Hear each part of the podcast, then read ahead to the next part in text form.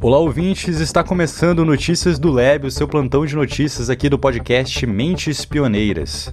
Uma notícia empolgante diretamente do universo aeroespacial. Na última sexta-feira, dia 12, a NASA revelou ao mundo seu mais recente avanço na aviação supersônica. Trata-se do X-59, um jato projetado para desafiar os céus, voando acima da velocidade do som sem aquele conhecido estrondo sônico que sempre acompanhou modelos similares. A apresentação oficial aconteceu nas instalações Skunk Works da Lockheed Martin, localizada em Palmdale, na Califórnia, onde a aeronave foi meticulosamente montada.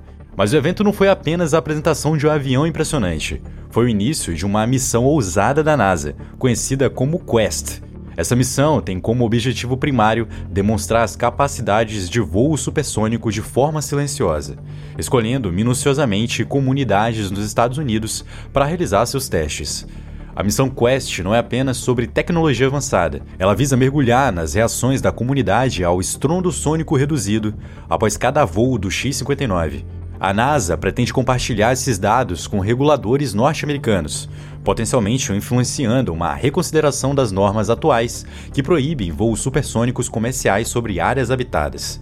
Entendendo um pouco mais sobre esse contexto, é crucial notar que a barreira fundamental para os voos supersônicos sobre áreas povoadas é o estrondo sônico, aquele som explosivo e perturbador que ocorre quando uma aeronave ultrapassa a velocidade do som. Esse fenômeno levou em 1973 aos Estados Unidos implementarem uma proibição impedindo aeronaves civis de voar em velocidades supersônicas sobre o território terrestre. A aeronave experimental desenvolvida pela Lockheed Martin tem a missão de testar tecnologias inovadoras que possam reduzir ou até mesmo eliminar o estrondo sônico.